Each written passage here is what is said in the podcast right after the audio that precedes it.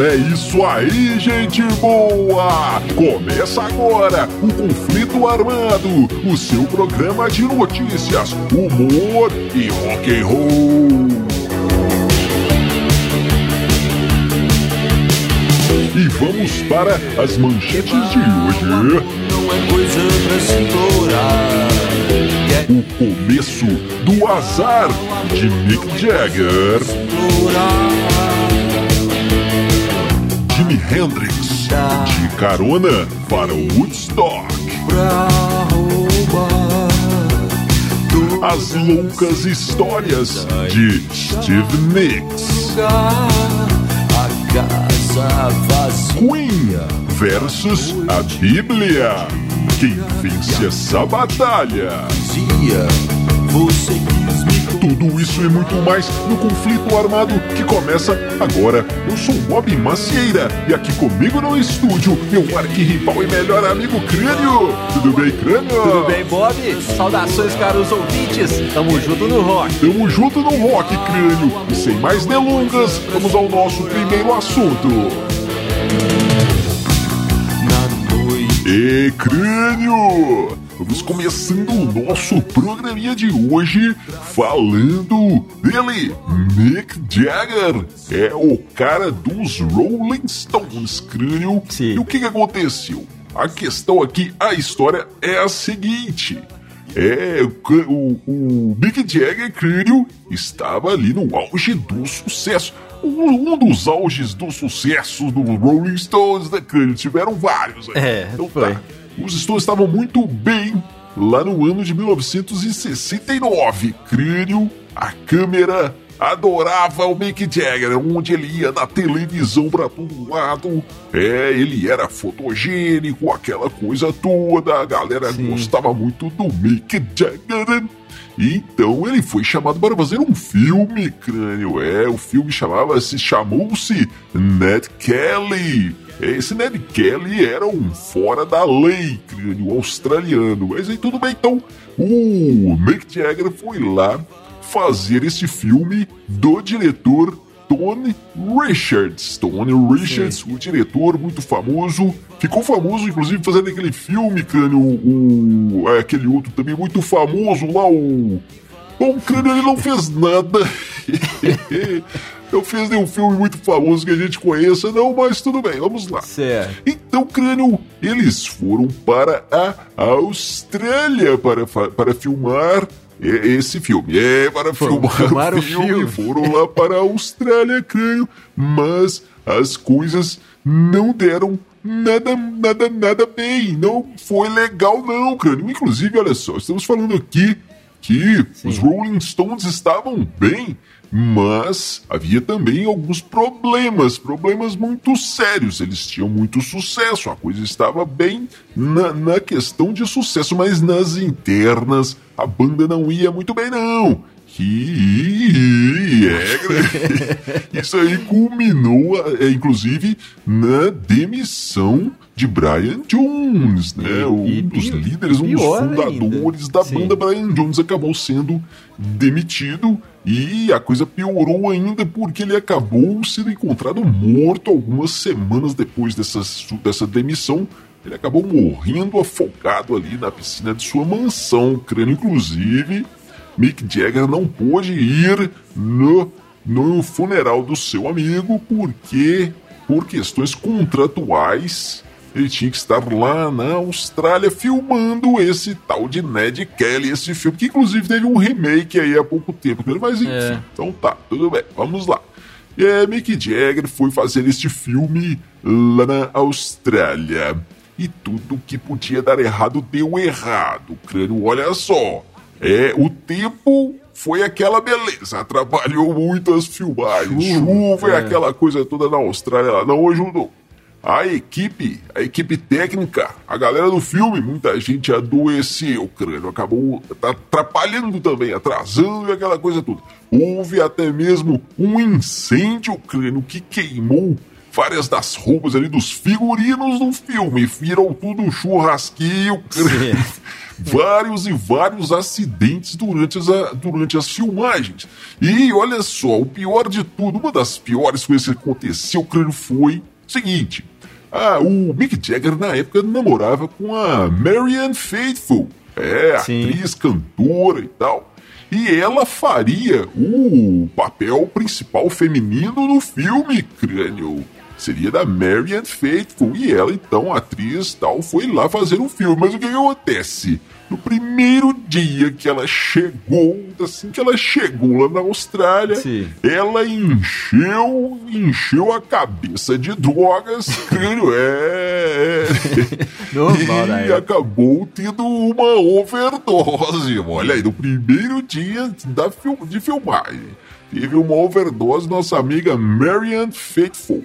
E o que, que acontece? Ela foi para o hospital e não pôde fazer a filmagem. A Mariane, Mariane, Ah. cheia de fé, acabou demitida. Outra atriz fez o, o papel da, da, do segundo ali, o segundo papel mais Ô, importante do Bob, filme. pois é, e falando em acidentes, cara, o acidente mais famoso que aconteceu nessa história aí, nessas filmagens, foi o seguinte: tava rolando ali uma cena de, de uma troca de tiros entre o Ned Kelly, né, que era o Sim, Mick sim. Jagger, o bandidão lá, o fora da lei, trocando tiros com a polícia lá, com o xerife, aquela coisa toda do filme lá. E aí, uma bala de festim, cara.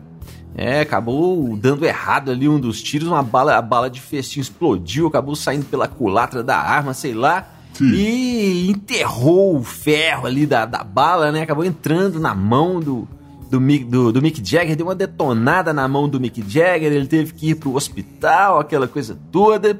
Dizem que ele chegou lá no hospital e o médico perguntou: o que, que aconteceu, cara? Ele falou: Ah, eu tava ali trocando uns tiros com os policiais ali. mas, mas brincadeiras à parte, foi. Ele teve queimaduras graves na mão, teve que tomar anestésicos, aquela coisa toda. E os médicos falaram com ele: Ó, você tem que exercitar essa mão aí, tá queimada e tudo, mas você não pode ficar com a mão parada, você tem que exercitar, fazer tipo uma fisioterapia aí, não, sem exageros e tal, mas Sim, não sim. pode ficar com a mão parada, não. E aí, o que, que ele fez, ô Bob? Pegou uma viola que estava encostada lá no set de filmagens, começou a tocar, né? É, tocando ali, tentando tocar com a mão detonada, aquela coisa toda.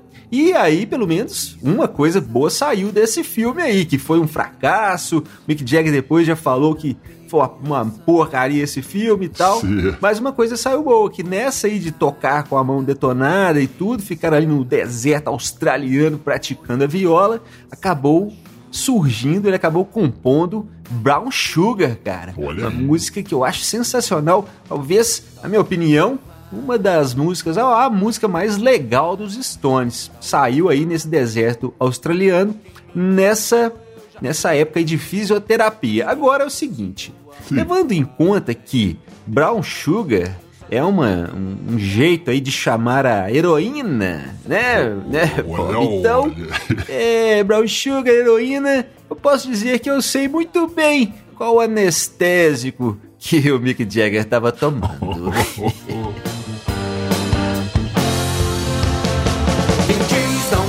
É, amigo ouvinte, não deixe de conhecer o nosso YouTube. É, o nosso canal no YouTube tem muita coisa legal. Tem videoclips, tem o nosso programinha Conflito Armado em vídeo. Procure os Dillions no YouTube Conflito Armado que você nos encontra.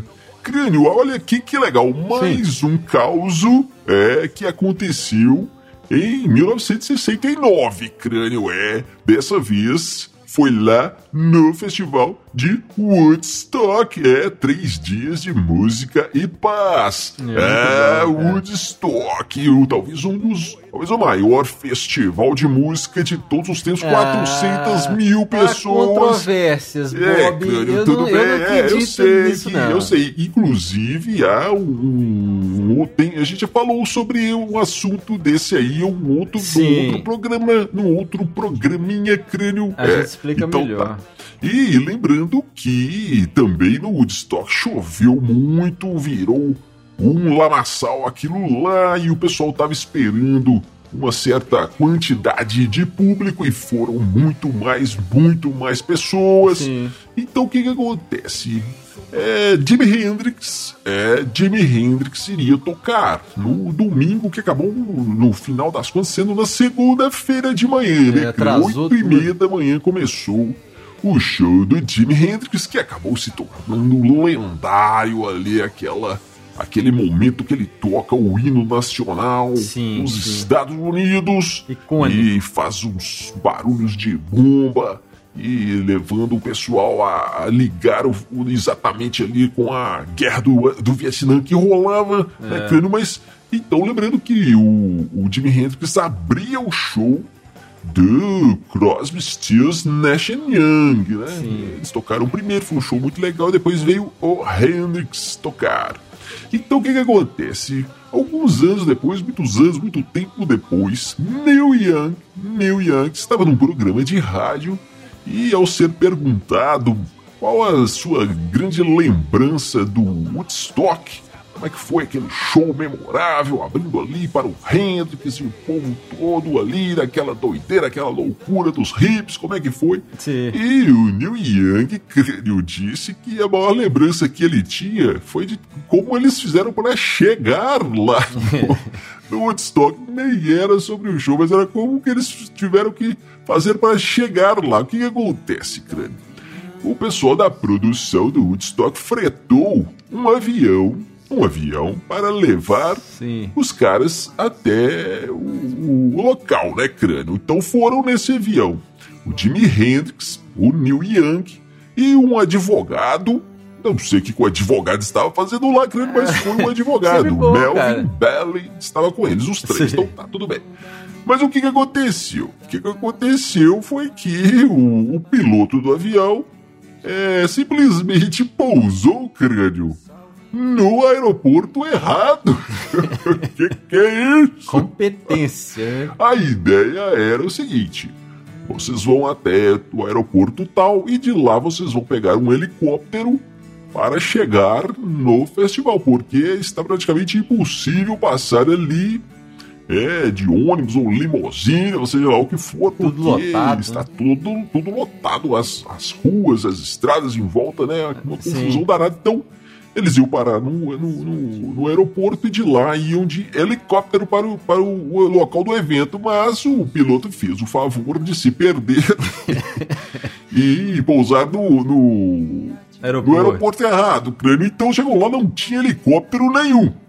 Ah, e aí como é que faz? Faz, pensa daqui, pensa dali, o que, que a gente pode fazer? O Jimi Hendrix falando lá com o Neil Young, vamos, nossa, cara, agora complicou. Como é que a gente vai achar o outro, o outro Aeroporto. é, outro aeroporto? Como que faz? Como que faz? Quando eles assustaram o crânio, o advogado, o amigo deles, estava do lado ali numa caminhonete. Vambora, galera!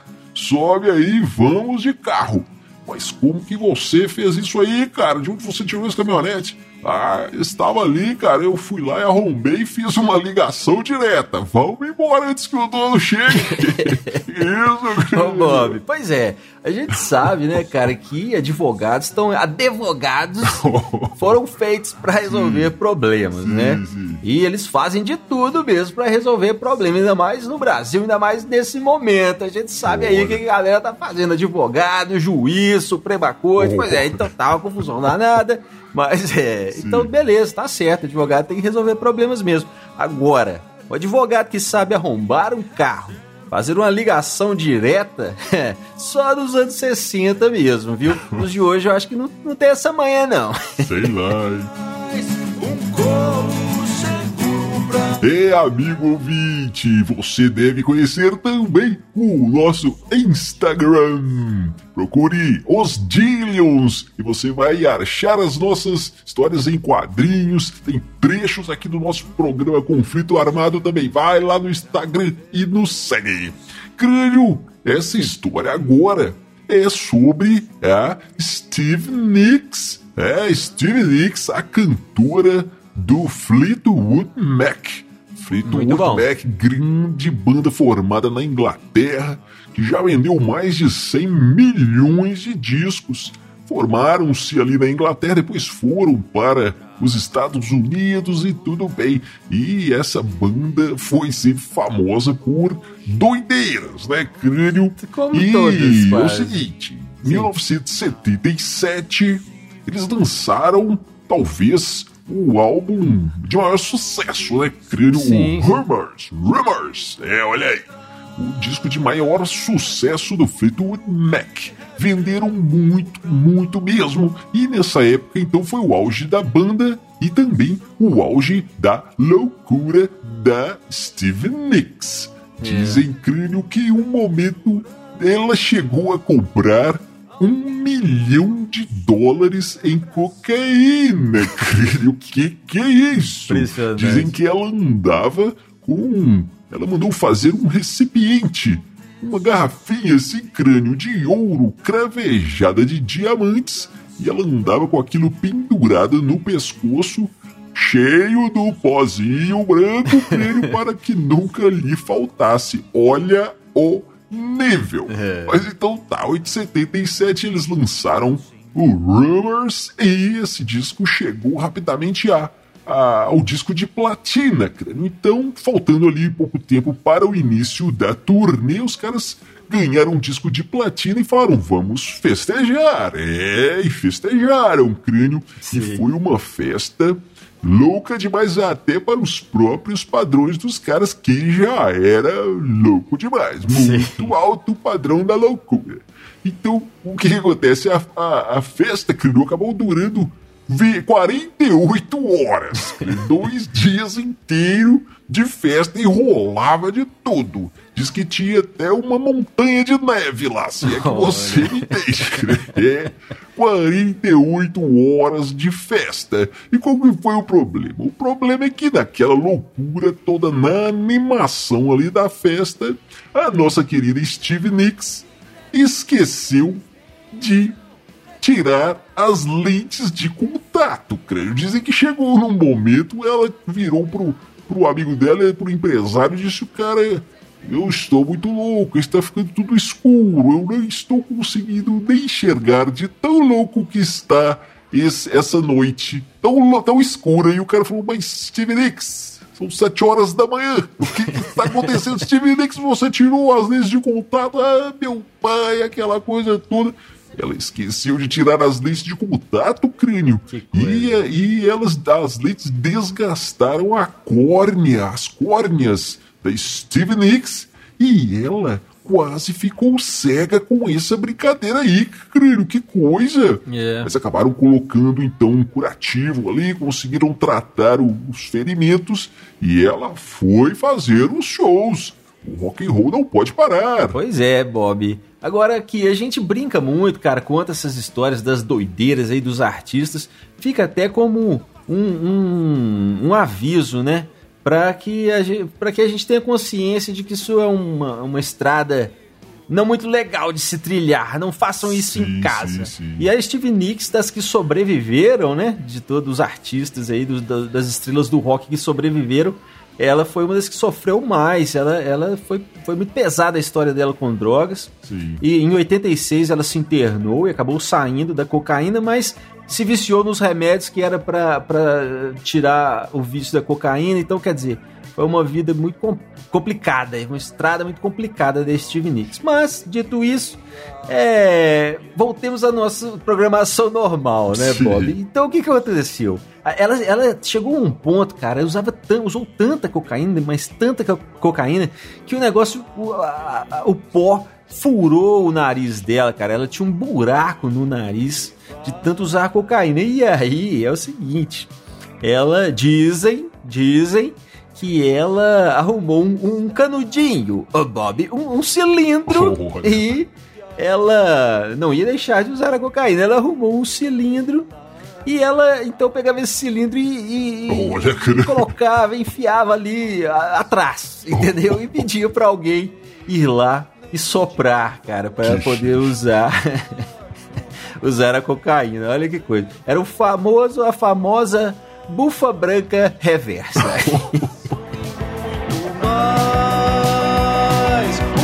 crânio. crânio. Sim. E essa história aqui? Uma pesquisa encomendada pelo Deezer, aquela plataforma de streaming, Sim. pesquisa lá na Inglaterra, chegou à conclusão de que o pessoal conhece mais a música Bohemian Rhapsody do Queen do que a Bíblia, crânio. O que, que acontece? A maioria do pessoal soube citar a primeira estrofe, o primeiro verso da música, mas não soube citar a primeira frase da Bíblia. Que que é isso, crânio? Que que é isso, Bob? Isso é uma das coisas mais imbecis que eu já vi na minha vida. Olha, Estão comparando uma coisa com outra que não tem nada a ver. Acho que essa galera tá querendo é trazer a- aquela polêmica, recriar aquela polêmica, né? Quando o John Lennon não disse que os Beatles eram mais famosos Jesus Cristo, galera do que Jesus Cristo, galera tirou aquilo do contexto, virou uma polêmica e rendeu. Os caras estão querendo recriar isso. Agora eu te pergunto aí, ouvinte, você sabe qual é a primeira frase da, da Bíblia? É assim: No início Deus criou o céu e a terra, e depois o diabo criou essas pesquisas idiotas.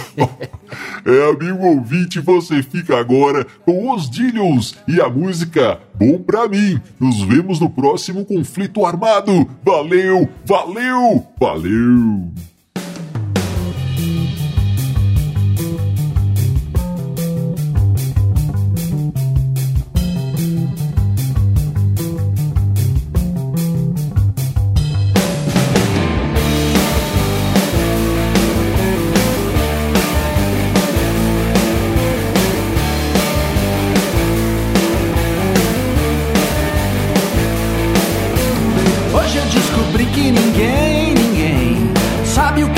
Pra mim. Ouvi conselhos, segui ideias, rezei pro Senhor do bom fim. Minha geladeira é um matagal, cheia de tudo que faz bem. Mas minha cabeça continua lotada de tudo aquilo que não convém. E com essa vontade clichê de beijar você e fugir pelo mundo. Sei que eu não sou nenhum príncipe, estou mais pra um cão vagabundo. Ah! Seu pai vai querer me bater, sua mãe vai querer me enforcar, amigos virão me salvar.